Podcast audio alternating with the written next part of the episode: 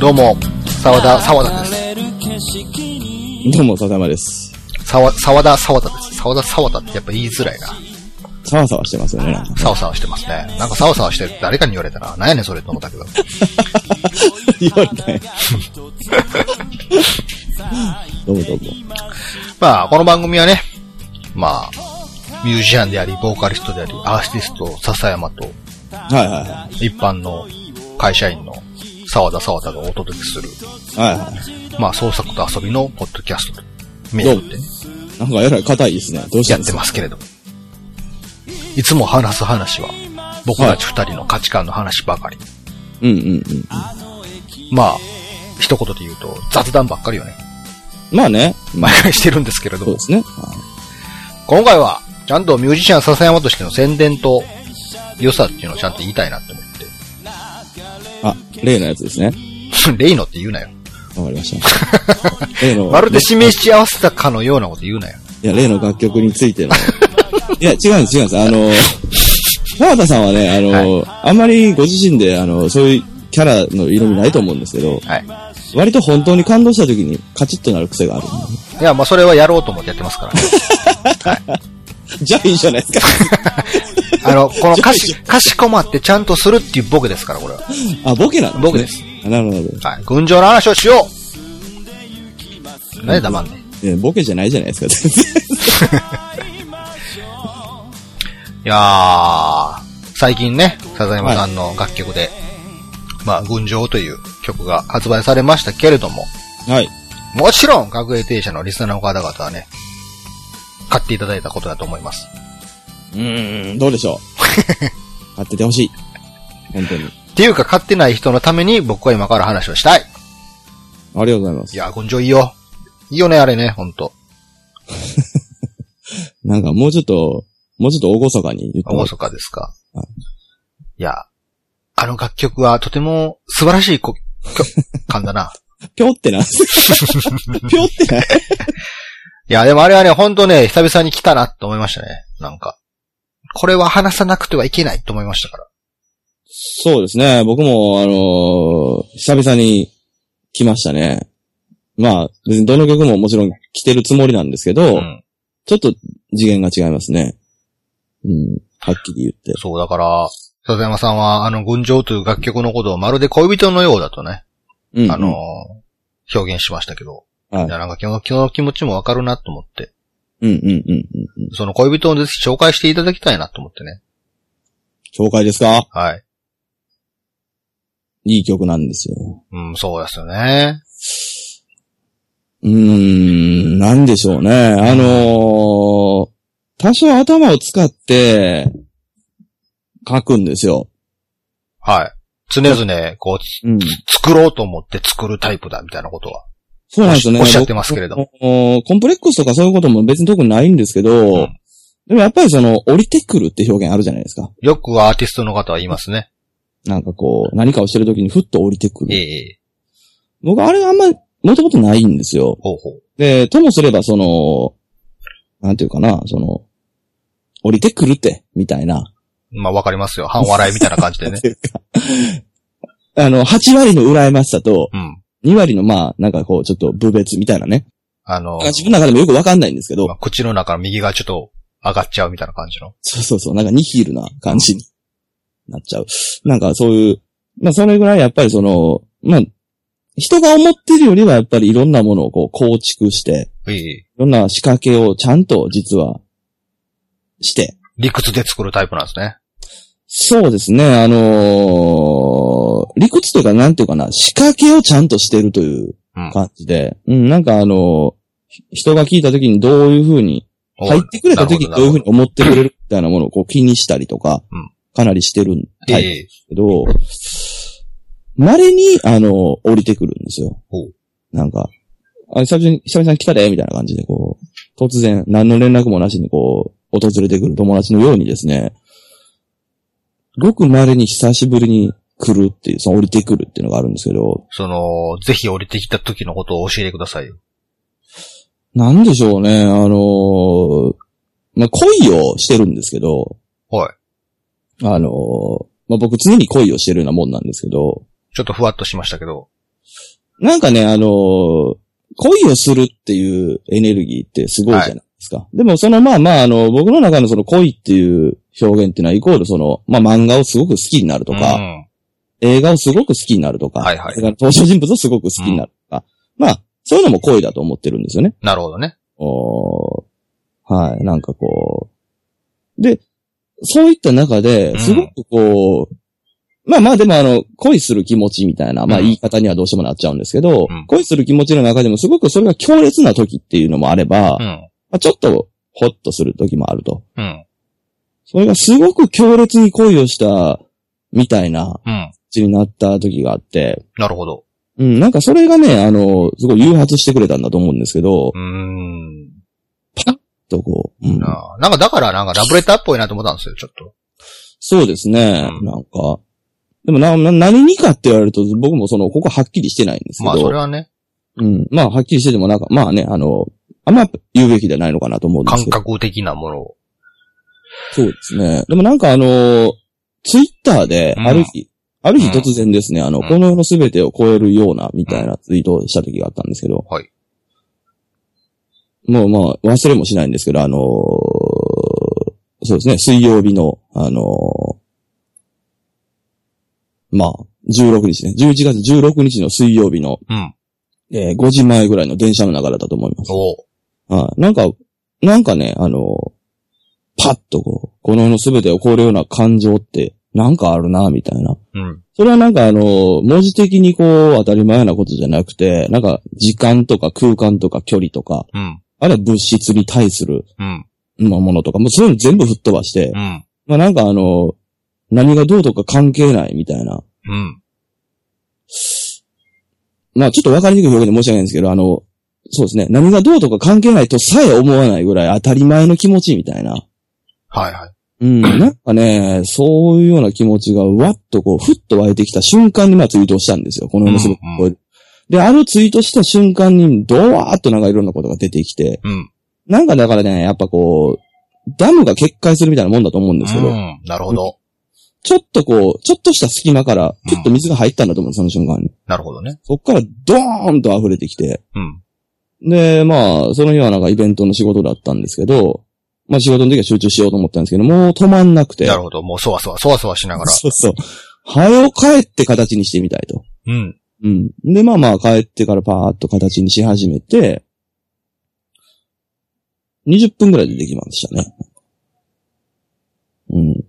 なんかもうね、こう、まあ順番があるじゃないですか、歌詞って。ええ。うん。それがもうあの、まあ1から10まであるとしたら、まあ8、9、10、1、3、5、6みたいな感じで、うん。バラバラに出てくるんですよね。そうですね。僕もちょっと歌詞ね、書かせてもらったことありますから、うんうん。思いついた過去、思いついた過去、じゃあこれをどう組み合わせるかな？みたいな。うんうんうん。そしたら結果、その、この全てを超えるようなっていうのは、まあ、いわゆる B メロに該当するような部分だったんですけど。うん、なんかね、その、なんでしょうね。なんか完璧だと思っちゃいましたね、なんか。俺はスラスラっと出てきたんですか？歌詞も。そうですね。あの、僕歌詞と歌を、その、歌詞と歌って一緒やな。あの、歌詞、あの、歌とまあ、曲っていうの、曲線視線みたいな形で、曲を作ってから歌を載せる人や。歌詞を書いてから曲を作る人いるんですけど、まあ僕同時進行なんですよね、基本的に。で、それはもう、メロディーとともに歌詞が出てくるから、もう書いてる、歌詞書いてる時にもうメロディーはこんなんって決まってるわけですか？これが難しくて、あのー局地的に言うと、歌詞がこうって完全に決まってるから、それはメロディーはこうだろうみたいなのが誘誘導されてくるパターンもあるし、うんうん。メロディーはこれはこうだろうっていうのに、付随した歌詞がこれかっていうのがスッと出てくることもあるんですけど、うん。普段はそこをぐーぐーぐーっと考え込まれて出てこないってことが多いんですけど、うん今回はそれがもう、あい、あいメロディーこれやから歌詞これ、あい歌詞これやからメロディーこれ、みたいなのが、すごいな。すごい誘導されて、し合っていくというか。まるで最初から決まってたかのように。そうなんですよ、本当に。だから、日々生きてる中で、積み立てたものがあったんでしょうね、多分。いや、実際ね、あのーよく、アイディアの生み出し方とかいううんうんうん。論法があったりするじゃないですか。はいはいはい。でよく世の中のいろんな人たちが降りてくるっていうのはどういうことかっていうのをね、うなんかまあ、普通に理屈として説明した文章とか僕読んだことあるんですけど、はいはいはい。まず降りてくるなんてことはないと。そもそも。本ど当の意味で降りてくる人がいたとするならば、それはもう天才でしかないと。大体の人は降りてくると表現しているけれども、それは自分の中に積み重ねられたいろんな経験とかアイディアの集合体が無意識で発生することって書いてあるんはいですよ。はいはいはいはだから、何も経験していない、何も考えてへんやつは一生降りてくることなんかないんですよね。い。うんうん。その理屈で言えば。そうですねや。っぱ何かしら日々研鑽を積み重ねて、経験を積んで、まあアイデアをたくさん自分で無理くり無理くりひねり出して、いろんなことを積み重ねた時に、うんうん。無数の点だったものが急に繋がってボンってそうですねなるっていう。うんそれをまあ降りてくるんだっていうふうにまあ本には書いてあって、なるほどって思った時があったんですけど。知らない間に定期預金溜まってたみたいな。そうですね。うんはい、満期ですっつって。そうそうそうそう。でもその満期が来たんだろうな。なるほど。うん。いや、だからそう、なんていうんですかね。そう、だから満期が来たものに関しては、うん。まあまとまったお金が急に手元にポコってくるじゃないですか。うんうんうん。でそうすると旗で見てても急にあいつ金持ったなみたいな印象がある時って、うんうんうん。実感としてわかるんじゃないですか。もう満期で例えるの難しい。無理無理無理無理。なんか、その定期預金のままちょっと例えていこうかなと思うけど、無理が出てきたからやめますけど。なんか、その、この前のライブでね、新曲できましたと。うんで、。歌った瞬間も聞いたこっち側としても、これやなっていう何かがあるんですよね、ああいう時って。ありました？やっぱりうん。あった。うんうん久々に僕は、久々にって言うとなんか語弊があるな。久々に、でも久々やな。いや、でも語弊でいいと思います、これは。普通に久々に聞いて涙しましたから。やっぱね、その、なんつうんですかね、単に泣くこと自体は単なる感傷ですよ。うんうんうん。それは感動とは言わないです。別うんに心が動いてなくても涙は出ますから、あ、ねまあそうですね。うんで、も、感動する時の涙っていうのは理由がわからないんですよ。なんか。うんうんうん悲しいからとか、歌詞が悲しいからとかね、曲調が悲しいからとか、そういう時じゃないんですよ、そういう時って。うんうんうん。なんか、体感、体感がまずあって、ブルッとする何かがあった。うん、っていう結果涙が出たなんですよ。それを久々に来たなと思って。いや、わかります。うんで。まさにそれはトモレを最初に聞いた時以来やなと思いましたよ。ぶっちゃけ。そうなんですよ。だから僕、その降りてきたパターンっていうのがこんだけ曲、100曲以上になってんのかな、今と思うんですけど、120曲ぐらいの中で3曲、うん。3曲目なんですよ。え降りてきたのが、リビング・オン・ザ・ブルーズという曲と、ともねという曲。ええ。そして、それに続き、群青が久しぶりに、ええ。ですけど、やっぱりね、違いますよね。そう。だからね、他の笹山さんの楽曲、まあ前提としてどれもいいよっていう前提でね、例えばなんか、なんか、魂が震える曲であるとか、うん。泣ける曲だとかね、なんか盛り上がる曲だとか、うん、うんうん、だからそういう何らかのこうカテゴライズができる曲っていうのもたくさんあるし、そうですね。それぞれのカテテゴリーの中でのすごい一番面白い、楽しい、嬉しい、かっこいいとかいろいろあるんでしょうけど、うん。だからそういうのじゃないところの箱にポコンって入ってくる曲なんですよね。なんか感動する曲みたいな。うん。聞いただけでハッとするみたいな曲みたいな。久々にそれはもう聞いてるこっちとしても来たなと思いましたね。いや、そこがね、だからまあ、ライブのことについてならば、あの、そこもやっぱ嬉しくて、なんかこう、だよなっていう。いや、そうなんですよ。だからあの時、あの時は、もう俺は聞いた瞬間アンコールでこれ歌ってほしいと思ったんですよ。ほなら、アンコールでみんな同じこと思ってたところがすごいと思って、そうですね。いや、みんな同じこと思ったんやって。俺アンコールでさっき歌った曲をもう一回する人って初めて見たから、僕も初めてでしたけど。もう一回って、あ、みんな思ったんやなと思ったんですよ。なんかあの時に。あれだって、途中で歌ったやつはアンコールでもう一回やったらわかるんですけど、直前でしたから。さっきの曲聴きたいですよ。そうそうそうそう。すごいなカラ。オケかっていう。で、その意思がみんな一緒やったんやなと思った時にすごいと思ったんですよ、これは。あれはすごかったですね。うん僕も嬉しくて。そうやろって思ったし、もちろん。なんか。そうなんですよね。なんか、なんかだからその、鍵を開ける何かみたいなのがあるとしても、その先にやっぱりその何か溜まってるものがあるかないかで変わるんでしょうけど、うんやっぱ、やっぱダムの結果が一番近いんですよね。でも、自分の中でイメージとしては多分。そうですね。なんか本当今まで積み重なってきたいろんな経験と価値観、うん。作り出してきたものの積み重ねの結果やなっていうのは、そうですね。一つの節節目って言い方もあれやな。なんか、なんかでっかい玉出てきたなと思いますね。なんかなんか溜まってたんでしょうね、それ大きい玉が出てきたけど、あ、それよりも大きい玉あったんやっていう玉がポロってうんうん、うん出てきた。気がしますね。そうなんですよね。なんかだから、まあ、技巧的にももちろん考えてない方は、まあ、め考えはしたんですけど、そのうん子に。なんかでも、うん、そうなんですよね。まあ、理屈で説明はもちろんつくところいくらでもあるんですけど、それは後付けであって、やっそうね。ぱり、うーん、なんかでも前向きですね、なんかね。で、まあ、なんていうんですか、そう。だから、こっちから、見てるこっちからすると、珍しいなと思うのは、この歌にめっちゃ執着してるなと思うんですよ、笹山さん自身が。うんうんうんうん結構珍しいなと思って。うん。珍しいですねう、ん。僕も。あ結の、構、結構あなたドライなとこがあるから、いいのできても、いいでしょうとは言いながらも、そんなしつこくないじゃないですか、言っても。毎回。自信がないんですよね。その、自分にじゃなくて、うんそ自分の価値観と同じ価値観なんなんてあるわけないと。別にあの、これは悲しい話じゃなく、あの、人それぞれ当たり前だからって。あんま押し付けすぎには良くないぞと、うん普段は思ってるんですけど。これは押し付けてもいいだろうとい。やー、確かにそういう意味ではうんめっちゃ納得いった、今。今、今その話聞いて思った。チャンネルが、聞いてる人と作り手のチャンネルがすごい一致している曲やなっていうのは思いましたね、そうなんですよね。僕、それをこそ名曲と呼べると思ってるんですけど、確かに。うん。だから、あの、これは僕なりにいいものなんだっていうのを提示したときに、聞いてくれる人や楽しんでくれる人が違う角度でまた見てもうん楽しめるというものは、まあ普段の曲、うん。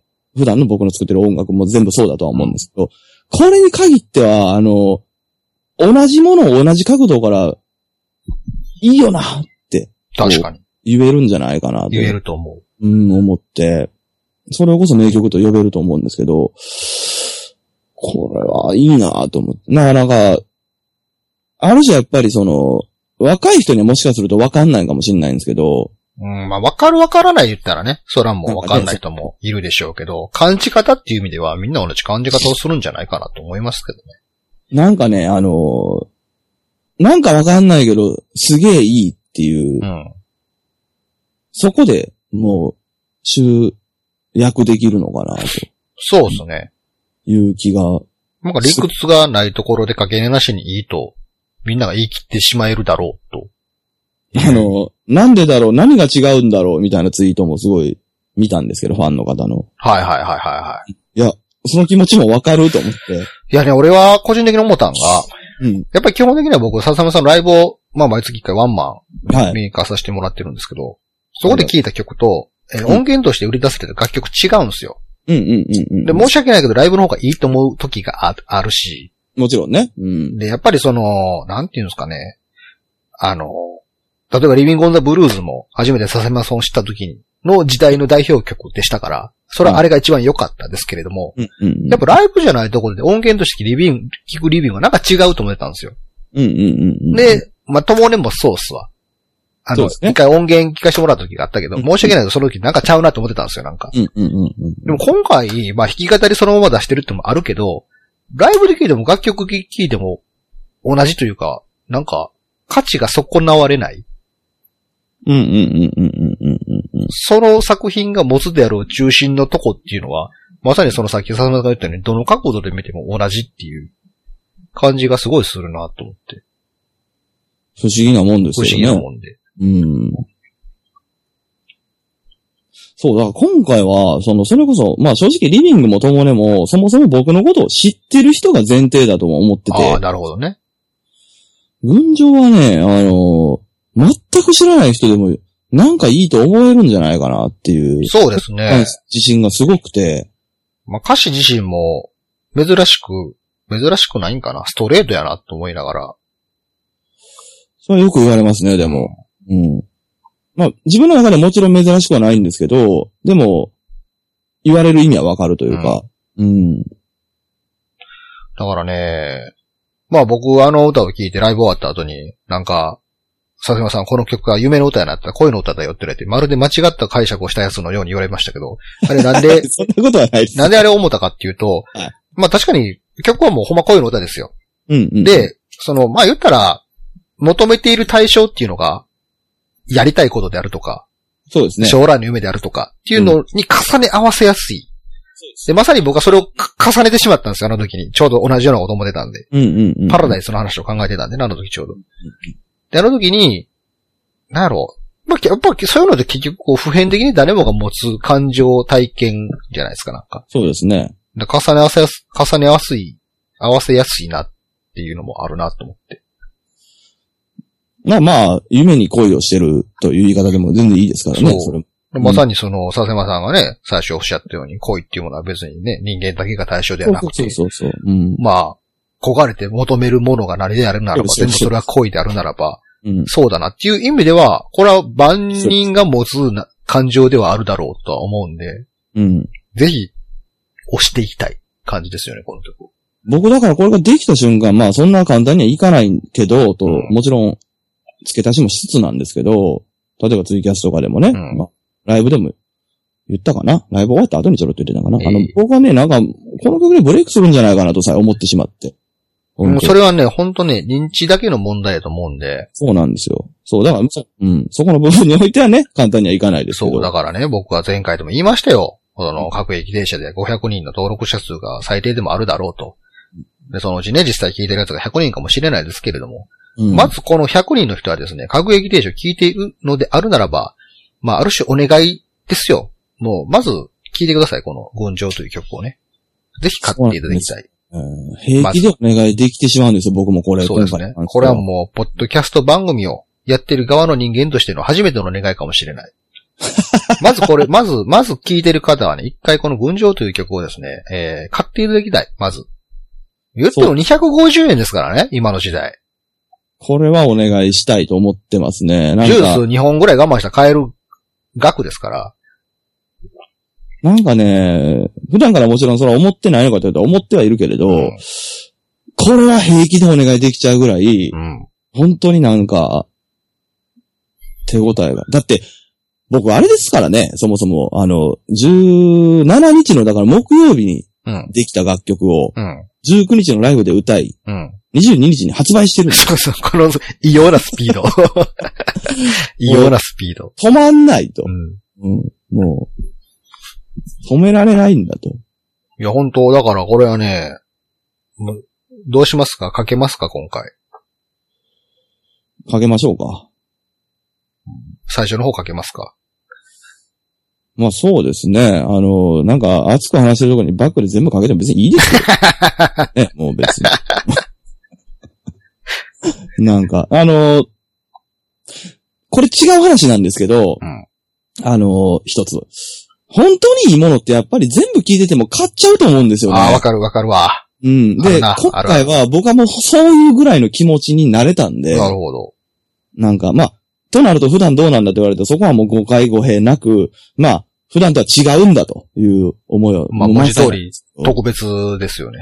そうですね。だからおっしゃる通りで本当執着もありますうし、んでもそれぐらいやっぱり、うん、これは、僕あんまこういうこと言わないじゃないですか、思ってれ言ば思うわないですね。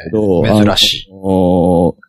誰にとっても支えになる曲じゃないかなと思うんですよね。うん。だから、その、その笹山さんの方から、自分が持つ価値観をこっちに投げかけてくるっていうのが、すごい珍しいんですよ。そうですね基。本的には、個人個人それぞれ違うからっていう尊重が前提やからね。まあ、あん苦手ですよね、うんそう。もっと主張した方がいいっていう。珍しい、非常に珍しいなと思いますね。これはちょっとね、あのーまあ、はっきり言ってファンの皆さんもね、自信を持っておすすめできるといや。そうなんですよね。この曲うは。ん。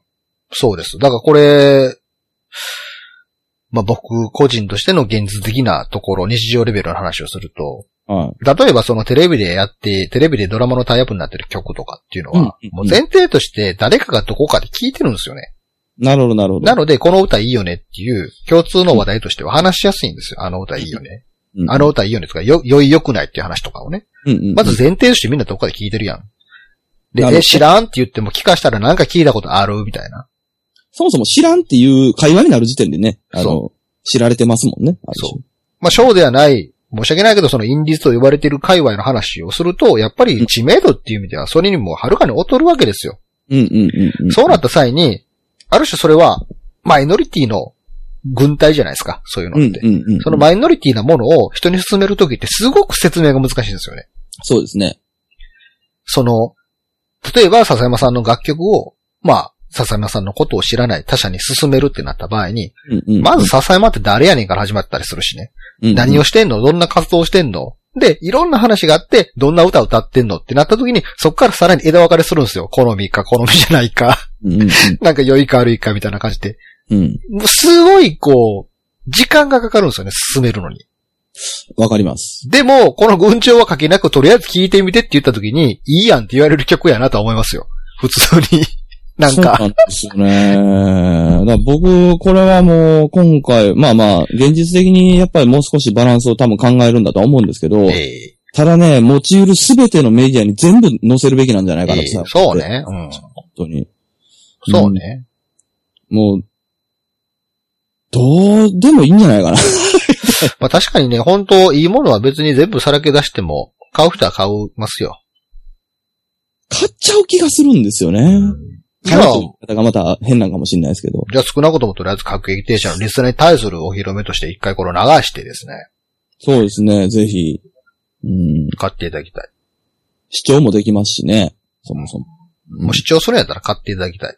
そうですね。いやー、だからね、なんか、そうなんですよ。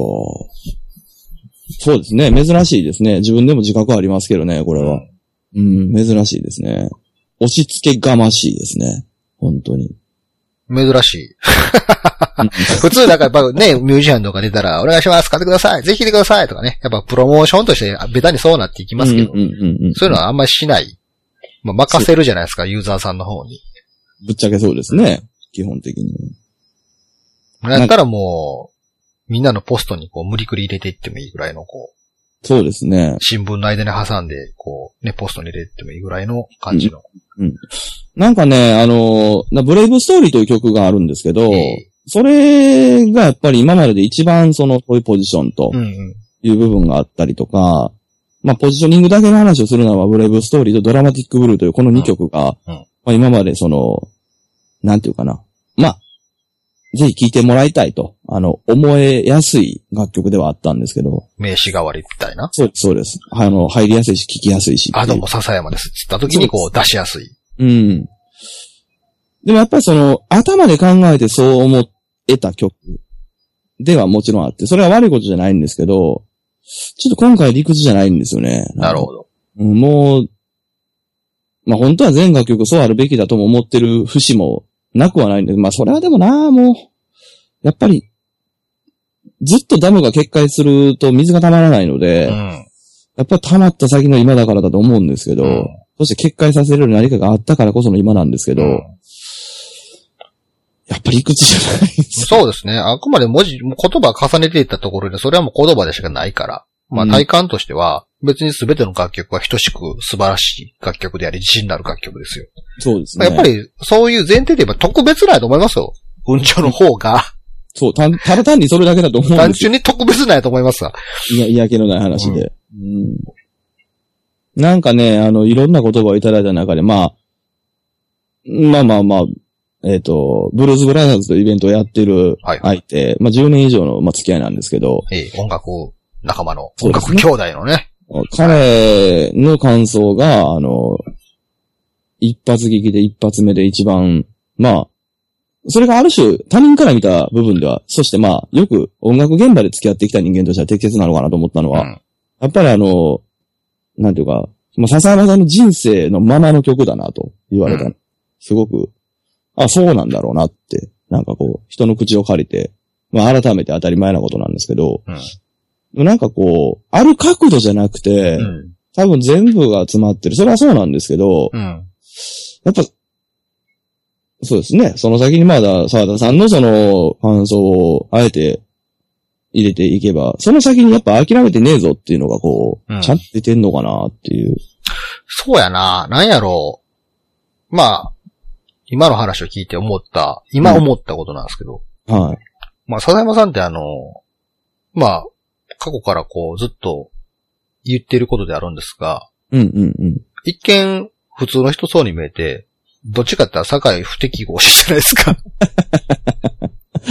まあ一般の社会という集団の中で生きるための術っていうのを、ある種知るかっつって生きいう生き方をしているからこそのアーティスト性とかやったりするんですけど、うんうんうんなんていうんですか、この群青っていう曲は、その、社会との集団の接点にもなく曲やなとは思いますよ。そうですねう。ん。うん。要は、やっぱ社会という集団の中で生きてる人っていうのは、やっぱやりたいことを我慢したりとか、うん。なんか周りに合わせたりとか、ある種集団で生きるための何かっていうのを持っているから、そこから逸脱したものをすごくこう気嫌いしたり、怖がったり。恐怖に感じたり、なんやねんあいつ、羨ましがったり、いろんな感情があるとするんですけど、うんうんそういう人のやってることって結構受け入れがたかったりするのあるじゃないですか。そうですね。その羨ましかったり、嫌やったり、怖かったり、いろんな感情が。うんうんこのうん、この群青っていう曲は、そういう人たちにも接点になり得る、いいなって思える、うんうん。こう、ものではあるかなと今思いましたね、なんか。文字通り、万人が聞いていいと思えるものじゃないのかなっていう、単純に。そう、ありたいんですけどね。本当に。いやー、でもなんかそうですね。あの、あんまりそういう印象なかったですけど、執着してますね。してるね。いや、でもね、まあ、ちょっとライトな話を全然してしまえばですけど、なんかちょっとこう、あ、売れる人ってそうなのかなって思っちゃったんですよね、今回。少しだけ。なんか、売れるって言ったら語弊があるんでしょうけど、また。本当にやっぱでも、いいと。まあ、それが、なんていうかな、絶対値としてクオリティとしていい悪いじゃないんですけど、うん世の中でいいとされるものっていうのは、あ、こういうものなのかなってすごい思って、なんかこう、二つあって、一つはもうその、もうなんか、俺も自覚がないけれど、押し付けがましくなれるぐらい、もう、凄まじいうん。気持ちになれるうん。というのがもう不可欠ですね。で、もう一つは、あの、それが、あの、理解うん。されるとか、うんこうなのかなって想像しながら楽しむではなく、うん。なんかもうそこにあるっていう、聞いてる人の心の中にも、もはやすでにあるみたいな、うん。その感じになれるもの。うん。この二つが重なった時にそれはすごくなんか、いいってなるのかなうん。なるほどねなんか。って、うん。そうですね。なんか、結局だから、そうですね。なんかこう、本当言ってくれてる通りですけど、あの、人間って結局どれだけ違ってもなんかこう、共通するところで多分あると思うんですけど、うんそこにうまく、芯をうん。貫けたのかなという。そうですね。うん。うん、まあ、ぜひ、本当聞いていただきたいんですが、はい。あのーまあ、各駅停車でこういう話をしていただいたので、うん。ちょっと一個だけちょっとあの、ネタバラシじゃないですけど、うんちょっとあの、しておくと、僕ブルースをやっていると。はいブ。ブルースをやっているとええ言ってるんですけど、その、まあ、こう、ある種ブルースの群れっていう意味も込めての群青というタイトルなんで、うん。あのーなぜ群青なんだろうとかいう言葉、一つとしては、ちょっと、まあ、ここでならばちょっと一個ポロッと言っとこうかなっていう気持ちで。制作者裏側ノートですね。そうですね。あの、これはもうあの、あんまり言うことでもねえなと思って言ってなかったんですけど。なんかね、あの、いやーでも、そうやなだ佐藤さんまたあの、ライブに来てくれてたから、初お披露目の時に。うん。だからまたあの、来てほしいですね、ライブにもね。あの、別にツイキャスでもいいんですけど、ツイキャスで配信もしてる、最悪。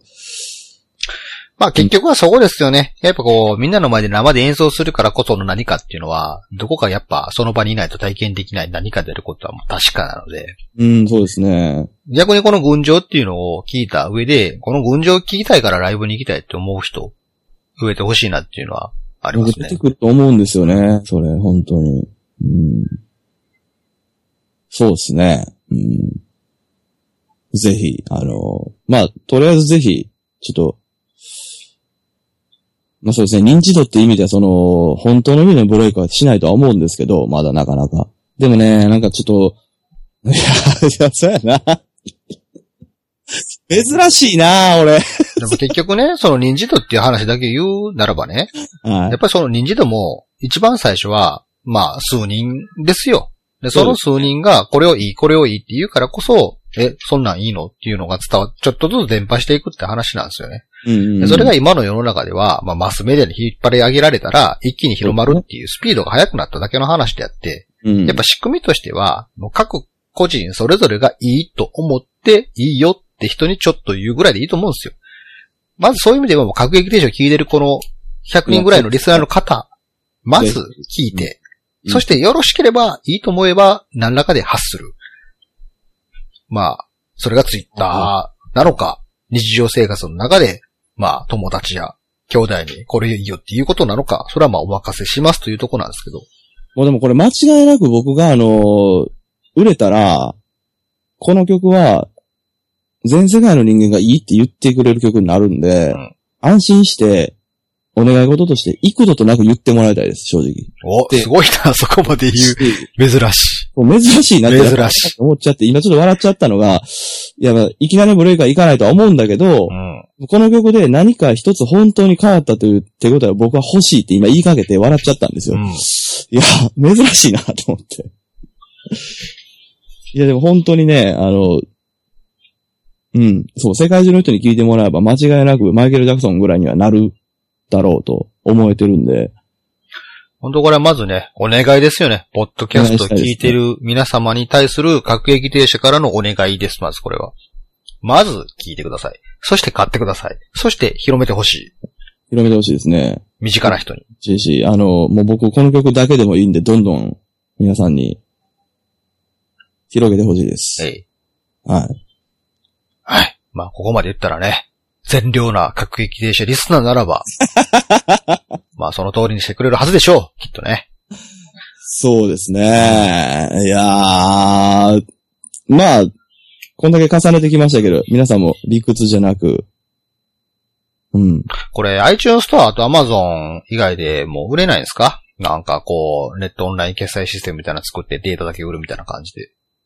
あ、あのーたくさんいろんなところで売ってますし、あのー別にいくらでも広げれます。ね。なんか、レコチョクとかでも売ってるし、ミュージック .jp でも売ってるし、とにかくありとあらゆるその携帯デバイスはもちろんだと、ミュージックストリーミングサービスから何から、今回はもう、あんまりやらないんですけど、今回すべて、なるほど。はい、売ってます。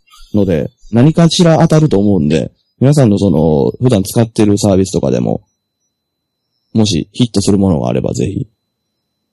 極端な話、購入しなくてもあの、ストリーミングサービスとかあんまりやってる方、日本には少ないと思うんですけど、もしうん Apple Music とか、Spotify とかやってる方いらっしゃったら、そちらでも聞きまくっていただければ、僕のためにもなりますし。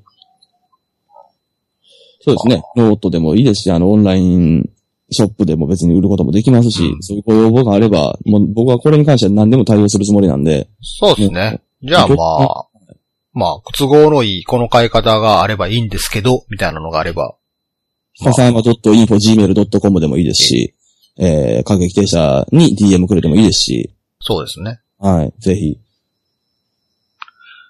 いやー、ここまで自分の、まあ、ある種の媒体を持っていながらも、宣伝をしたことがない人が、ここまで宣伝する。珍しいですよ。笹山さんが自分でやってるポッドキャストの中で、ここまで自分の作品を発表したことが過去あったであろうかっていう話ですから。ないですね。ね。本当にないです。僕も今、あの、正直これはこの収録で、あの、沢田さんに言われて、初めてなぐらい自覚をしちゃったんですけど、うん初めてですね。うん。いやー、このね、俺のこの持ってるこのピカピカの玉いいやろってこう見てって、みんな触って。あのね、もう僕個人的にね、最後ライトな話ですけど、あの男の人がすごい漏れなく泣いてくれてたのがすごく嬉しくてう、ん。理屈じゃないんでしょうけどう、ん。うん、ライブ終わった後のあの新崎さんがギャグはもうできないです。そうですね。今日はそういうのじゃないんでってうん言ってくれてたのがすごくて、そうですね。余韻が、すごくありましたね。あの時は。そうですね。なんかもう、僕もでもそれは、定型なのでまずいと思って群青ギャグっていう助け舟を出したつもりなんですけど、まあ、ちなみに僕は台無しやーって言いましたけどね。もう言うしかないですよね言うし。かないですね。そう助け舟ですよね。まあ、そこまでがワンセットですよねう。ん。いや、でもあれも本当に、うん、衝撃的で。なんかね、いや、だからね、そうです、そうです、本当に、はい、もうなんか、力をもらえもしてます。この曲を聴いていただいた皆さんのその反応から力をもらうことも今までで最大になってます。ちょっと、ちょっと次元がやっぱ違いますね。うん。ぜひ。そうですね。はい。一生懸命。同じ会話の繰り返しになってきましたから、そろそろ、そろそろ終わりにしますか。そうですね。まあ、はい伝わってくれればと思うんですが。じゃあもう今回最後かけといていいですか？そうですね。ぜひ。フルコーラスかけといていいんですかね？あ、いいですよ。多分。おはい。まあ、一応の配慮でちょっとだけ被しといてもらえ じゃあ、この会話のちょっと前から、あ。の、ね。流しておきましょうかね。はいそうしましょう。じゃあぜひ、えー、笹山文鳥雑談発売中ですので、えー、各撃停車のリスナーの方はね、一人一曲、まずとりあえず買っていただいて、そうですね。身近な人に勧めていただきたいなと思います。この世の全てを超えるようなね、あの、恋のようなエネルギーと、これまでの全てを変えるような愛のような音楽になってますので、ぜひ、ぜひ聴いて。ください。はい。そんな感じで、今回のここまでで終わりにしましょうか。はい。それでは、笹山群青、続き、聞いてください。皆様、ごきげんよう。ごきげんよう。いくつものさよならを口にすることもなく同じことを繰り返すこの世のすべて超えるような恋をしていたろう。君に会いたいすぐに会いたいいつも会いたい今は会えない。君に会いたいすぐに会いたいいつも会いたい今会えない。見上げるのはいつも天井。その先にはないこの感情。言葉にはできない戦場。行き過ぎて気づくその現状。憧れた数の諦めを。見せつける街にさよならを。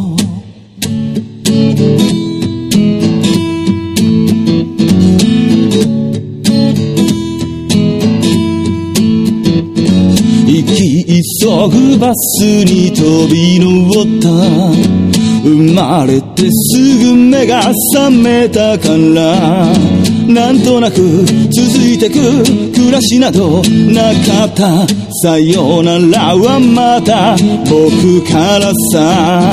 傷つけることを愛せない。人々が今日も傷つける。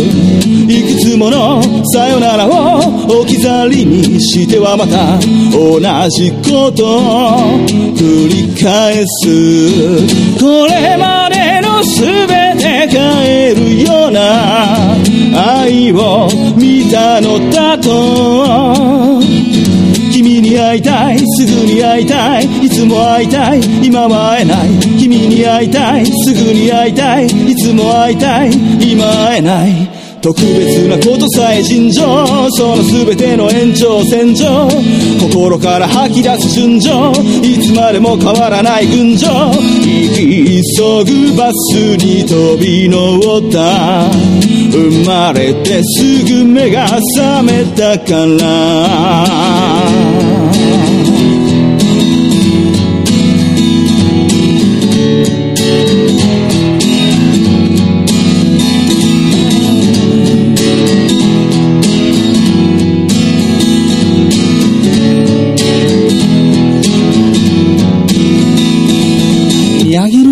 つも天井その先にはないこの感情言葉にはできない戦場行き過ぎて気づくその現状特別なことさえ尋常その全ての延長線上心から吐き出す順序いつまでも変わらない群青さよならを続けた心情そのわけならただ一心情不都合なくらいの連情掴み取るのはあの日の誕生その先はないこの感情見上げたのはいつでも天井特別なことさえ便乗その全ての延長線上憧れた数の諦めを見せつける街の冷めた面行き急ぐバスに飛び乗った生まれてすぐ目が覚めたから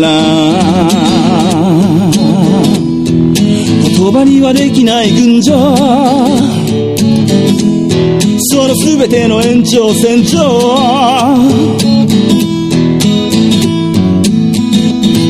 そしてまた一つの誕生。